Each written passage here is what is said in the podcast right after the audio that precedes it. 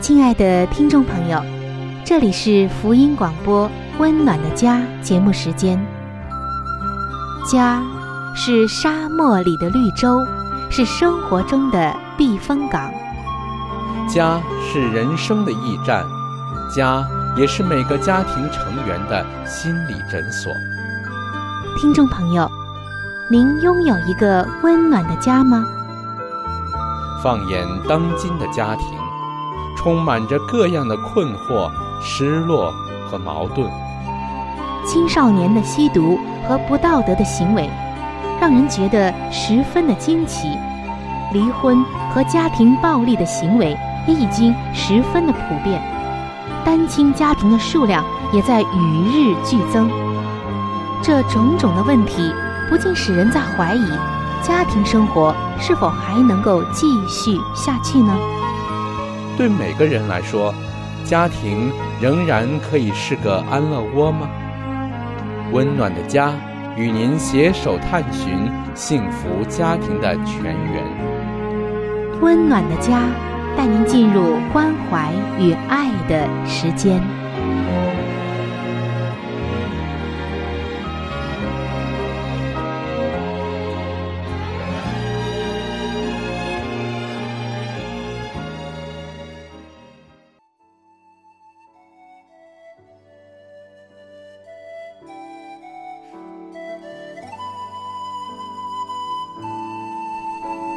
上帝眼中全然美丽的女人，是蒙福的女人，是幸福深处的女人。全然美丽的女人，把爱的港湾装点的温暖阳光，简约纯全，令人留恋。冬不冷，夏不热，春意盎然，秋果累累。令男人停靠，孩子们称他有福。有赞美说，才德的女子很多，唯独你超过一切。人说，女人也占半边天。各位女性朋友，让我们一起来寻找上帝在建造生命美丽方面对你的旨意。欢迎进入全然美丽的。女性新生命系列的分享，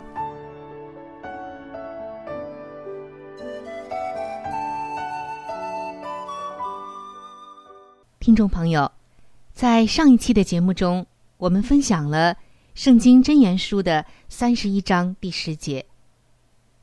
上帝眼中的美丽的女子，她的价值远胜过珍珠。那么今天。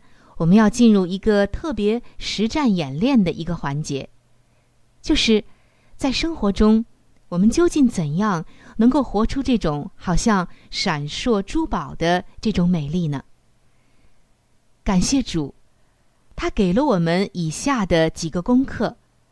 如果这些功课我们都学成了，毕业了，那么你一定是上帝眼中特别美丽的女子。你的价值也会远胜过珍珠的。只要你学会了这些功课，不仅仅能有助于你增添自己的光彩和美丽，而且你还可以为你自己、家人以及周围人的生命带来快乐。那么，究竟都是一些什么样的功课呢？第一个功课就是要加强实用的技能。无论你是已婚的还是单身的，作为上帝的女儿，都应该加强管理家庭的必须技能。首先就是持家之道。我记得有一位将要结婚的大学毕业生，含泪诉说着他的妈妈在过去的二十年来，不断的付钱给他上游泳班，鼓励他多参加体育锻炼。开车送他去游泳馆，送他去练习以及参加比赛等等。这位朋友懂得游泳，但是对厨艺，也就是做饭，还有卫生，也就是收拾房子、做家务，却一窍不通。另外的一位女士也有同样的问题，确切说是丈夫有问题。有一天，她的丈夫到神学院的办公室来求助。这位丈夫说，他每天黄昏下班就回家，可是家里没有人预备晚餐，没有煮好的食物可以吃，橱柜或冰箱里也没有可以吃的东西。因为他的妻子根本没有想过要煮东西给丈夫吃，没有想过要做饭。妻子呢手足无措，丈夫只有无助的挨饿。所以持家之道是作为上帝的女儿首先要学习的功课。另外一点加强实用技能的方面就是金钱管理。上帝看为美丽的女人，也需要个人财务管理的实用知识。要知道如何的支付各种账单，管理支票簿，核对银行月结单，打理储蓄以及投资，有节制的使用信用卡。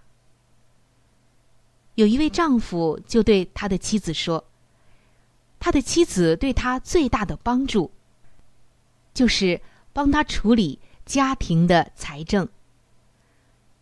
在过去的三十年里，这位妻子帮他管理支票，每个星期就可以为这位丈夫省回好多小时的时间，使丈夫可以用在家庭、工作以及教会或者其他的服饰上。所以，亲爱的听众朋友，尤其是女性朋友。当你我遵循着《箴言书》三十一章十节到三十一节往前走的时候，你就会不断的发现，上帝看为美丽的女人，确实拥有一副精明的商业头脑。而持家之道的第三个方面呢，就是时间的管理。在圣经当中，上帝要我们要学会爱惜光阴，做智慧人。也就是说，上帝眼中智慧美丽的女子，一定是懂得爱惜光阴、管理时间的。审慎的时间管理，是管理家居生活，甚至是自己生命的一个关键。时间是上帝赐给我们的最宝贵的财产，他希望我们要爱惜，将时间用在他的上工上。所以，上帝在圣经中特别的告诉我们说：“你们要爱惜光阴，用智慧与外人交往。我们原是他的工作，在基督耶稣里造成的，为要叫我们行善，就是上帝所预备叫我们行的。我们看到，我们的生命是由点点滴滴的分分秒秒组成的，所以。”我们要智慧的来利用每一分每一秒。建议你养成一个有很强计划性的习惯和时间表。如果你不知道如何开始，你可以花一点时间来参阅时间管理的书籍，或者和一些在这方面特别出色的女士来交谈，相信一定会对你有所帮助的。听众朋友，这是我们分享的今天的第一个大方面，就是加强实用技能。它包括了持家之道、金钱管理和时间管理三个方面。接下来我们要来看一下第二个大的方面，也是上帝要我们学的第二大类的功课，就是促进情绪的稳定。当然。你如果要成为别人生命中闪烁的珍宝，我们的情绪就需要更加稳定。毕竟，家中的女主人才是决定家庭气氛的重要成员。她的情绪状况决定了整体的家庭气氛。在圣经的箴言书当中，上帝就告诉我们：才德的妇人是丈夫的冠冕。宜修的妇人，如同朽烂在她丈夫的谷中。宁可住在房顶的角上，不在宽阔的房屋与争吵的妇人同在；宁可住在旷野，不与争吵使气的妇人同住。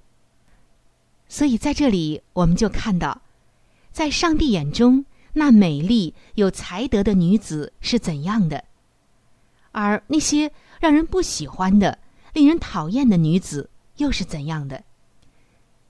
各位亲爱的女性朋友，我相信你和我都不愿意来做那种令人讨厌的女人，都想活出一个美丽而又有才德的这样的一个女性的生命。你说对吗？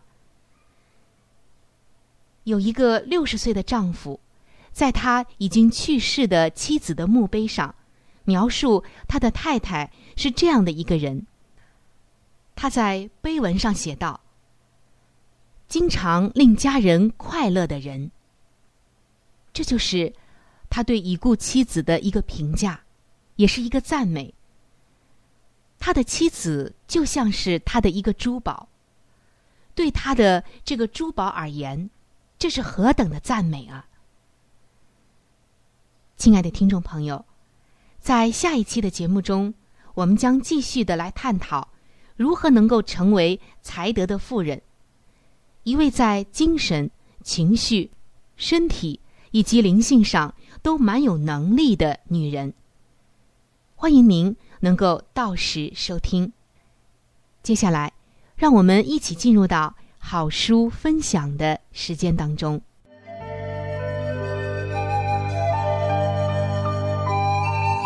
好书分享时间。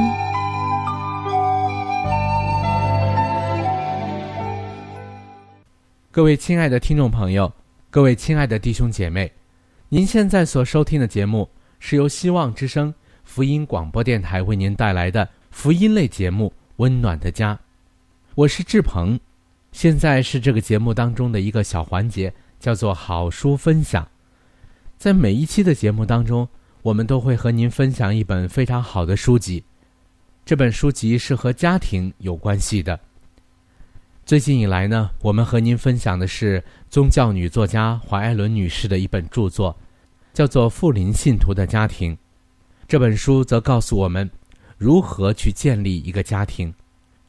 亲爱的弟兄姐妹，亲爱的听众朋友，在我们每一个人进入学校的时候，我们都是在学习不同的知识，为要在以后的工作当中呢有一个更好的发展。那么，在当今的学校当中，有哪一个学校能教导我们如何的来建立一个完美的家庭呢？我想是没有的。那么，在基督的学校里，他则教导我们如何的拥有一个幸福而温暖的家，同时又当怎样来教育自己的子女。那么，在这里呢，我们特别推荐给您这本书籍，相信这本书对您一定有莫大的帮助。亲爱的听众朋友。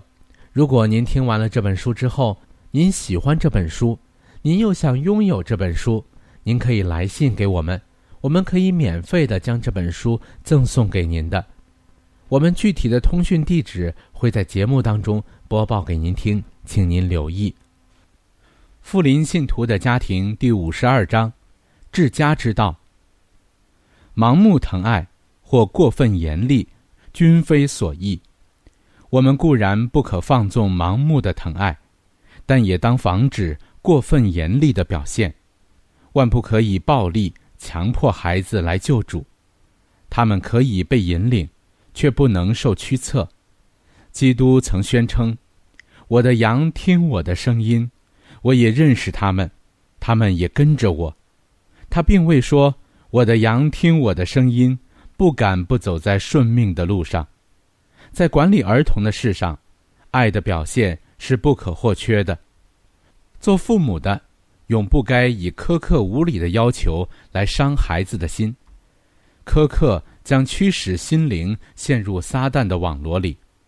将威权与爱的感化力配合起来，便是亲切而坚固的握持治家之权的秘诀。一心专注于上帝的荣耀。以及我们儿女所欠他的债，必保守我们不致纵容或赞许邪恶。要使儿女听命，苛利并不是必须的，但愿无人以为，要使儿女听命顺服，苛刻与严厉是必须的。我曾见到有人很有效的维持家规，而从无疾言厉色的表现。我也曾在另一些家庭中，听到有人常以权威的声调发号施令，苛求呵斥，而且往往记之以严厉的惩罚。在前一种实例中，儿女都效从父母所采取的方式，彼此之间极少讲说苛酷的言语；而在后一种实例中，儿女也一样效从父母的作风。一天到晚所听到的，尽是些苛刻的话语、挑剔与争辩。凡足以在心灵中造成恐惧，并驱逐仁爱的威吓之言，都当予以遏制。一位贤明、慈祥、敬畏上帝的父亲，断不会将奴性的恐惧带入家中，却要以爱的元素灌入其间。我们若就饮于生命之水。那从源头所涌流出来的，必是甘甜而非苦涩的水。颗粒的言语能使儿女的性情乖戾，心灵受伤，而且在某些情形之下，这种创作是颇难预复的。儿童们对于不公平的事很敏感，有的儿童遭受不公平的待遇，便会沮丧不振。并且将来对大声呵斥、命令，甚或刑罚的恫吓，都会一点儿也不在乎了。过分在小事上挑剔错处，乃是一种危险；过于严厉的批评，过于强硬的规则，反而会招致不顾一切律例的后果。而处在此等教育之下的儿童，将来对于基督的律法。也必表现同样的蔑视。坚定而不轻易发怒的管束是必要的。儿童的本性是敏感而可爱的，他们很容易快乐，也很容易不快乐。借着温慈的训导和爱的言语，做母亲的便可以将他们的儿女系在自己的心上。对于儿女疾言厉色、苛求呵斥。实在是绝大的错误，但一贯不变的坚定与不轻易发怒的管束，乃是齐家所必须的要则。应该安静而从容地发表你的意见，一举一动都要存体贴的心，而且毫不偏移地实践你的决定。当你与儿女相处之时，表现温厚的亲情是值得的。对于他们天真的游戏、喜乐与忧愁，不要显出毫不同情的样子，免得他们和你疏远。万不可在你脸上表露愠怒之色，唇间吐出颗粒之言。须知上帝必将这样的话语写在他的记录册中。约束与警戒犹嫌不足，亲爱的弟兄们呐！就整个教会而论，你们已可悲的忽略了自己对于儿童和青年的责任。你们既立了些规则来约束他们，就当非常谨慎的将自己的品格中像基督的那一面，不是像撒旦的那一面显示给他们看。儿童们需要经常的照顾，亲切的疼爱，要将他们细节在你们的心上。并要不住的提醒他们记住宠爱与敬畏上帝的本分。一般做父母的，既不能控制自己的情绪，就不配管理别人。你们所需要的，不仅是约束、警戒你们的子女而已。你们既要存谦卑的心，与上帝同行，更当学习行公义、好怜悯。好了，亲爱的听众朋友，亲爱的弟兄姐妹，好书分享这个环节呢，我们今天就和您暂时的分享到这里。那如果您对这本书籍非常的感兴趣，希望得到这本书籍的话呢，请您来信告诉我们，我们会免费的将这本书送到您的手中的。来信请寄香港九龙中央邮政局信箱七一零三零号，你写“春雨收”就可以了。如果你给我们发电子邮件也是可以的，这样更快捷一些。我们的电邮地址是 c h u。n y u 小老鼠 v o h c 点 c n，好了，亲爱的听众朋友，我们期待着您的来信。下面呢，我们将时间继续交给春雨姐妹。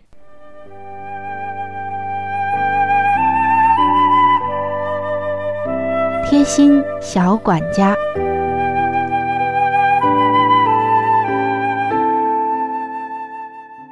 各位亲爱的听众朋友。欢迎来到贴心小管家的时间当中，我是您的朋友春雨。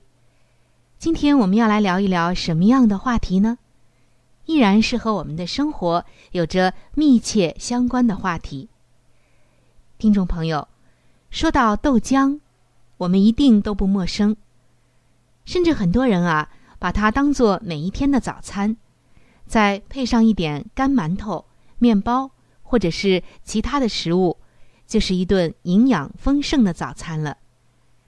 但是有的时候豆浆喝不完，我们就要把它保存起来。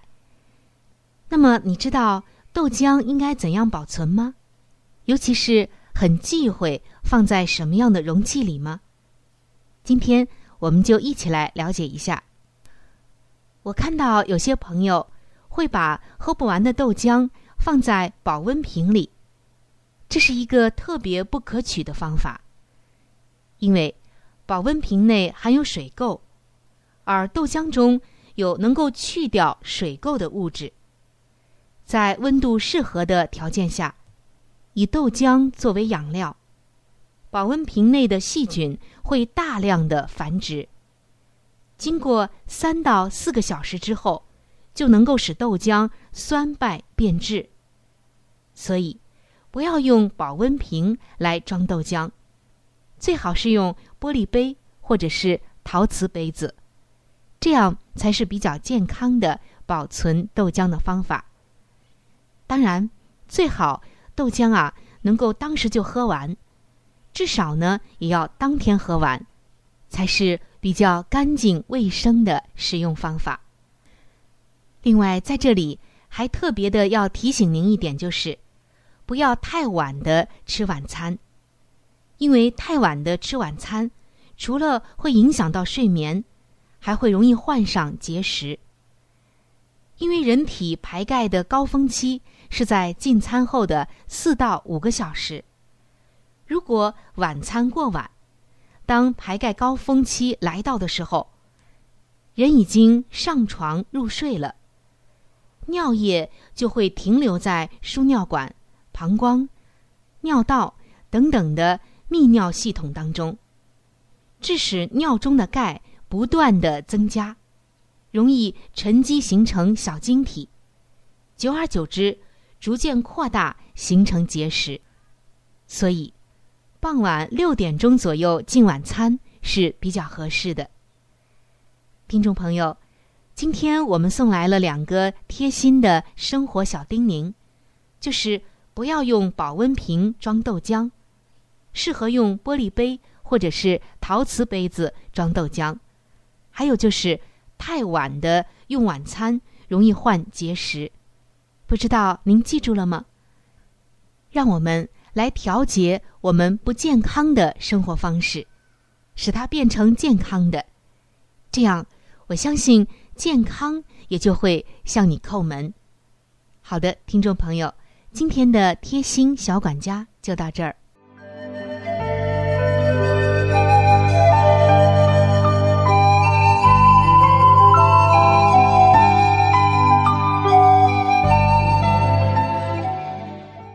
各位亲爱的听众朋友，时间过得真是很快。今天的话题呢，就和您先分享到这里了。如果您对于家庭，或者是有关于家庭的话题，有着什么样的问题、想法与建议，或者是一些美好的经验与见证，春雨在这里是非常的欢迎你能够写信或者是发电邮给我。那如果你在家庭方面遇到一些问题，或者遇到一些难处，我们也是非常的希望能够成为你最知心的朋友。你可以来信告诉我们你心中的问题、困惑与烦恼，我们会尽我们的所能帮助到你。另外，在我们这里也为您准备了一些与家庭有关的资料，是可以免费的赠送给您的。如果您有需要，那么拿起你的笔或者是发电邮，赶快和我联系吧，您将会得到这些美好的礼物。那如果您是要写信，来信请寄：香港九龙中央邮政局信箱七一零三零号。来信请寄：香港九龙中央邮政局信箱七一零三零号。春雨收就可以了。春是春天的春，雨是雨水的雨。我再说一遍：春是春天的春，雨是雨水的雨。那如果您是用电子邮件的话，请记我的电子邮箱，我的邮箱是 c h u n y u，就是春雨的汉语拼音。接下来是小老鼠 v o h c 点 c n。我再重复一遍，我的邮箱是 c h u。n y u，也就是春雨的汉语拼音。接下来呢是小老鼠 v o h c 点 c n。还有就是，如果您有话想和志鹏说，也可以通过我转交给志鹏。好的，最后非常的欢迎你能够来信或者是上网和我们联系。本期的节目就到这里了。下期节目我们再会，愿上帝赐给您一个温暖的家。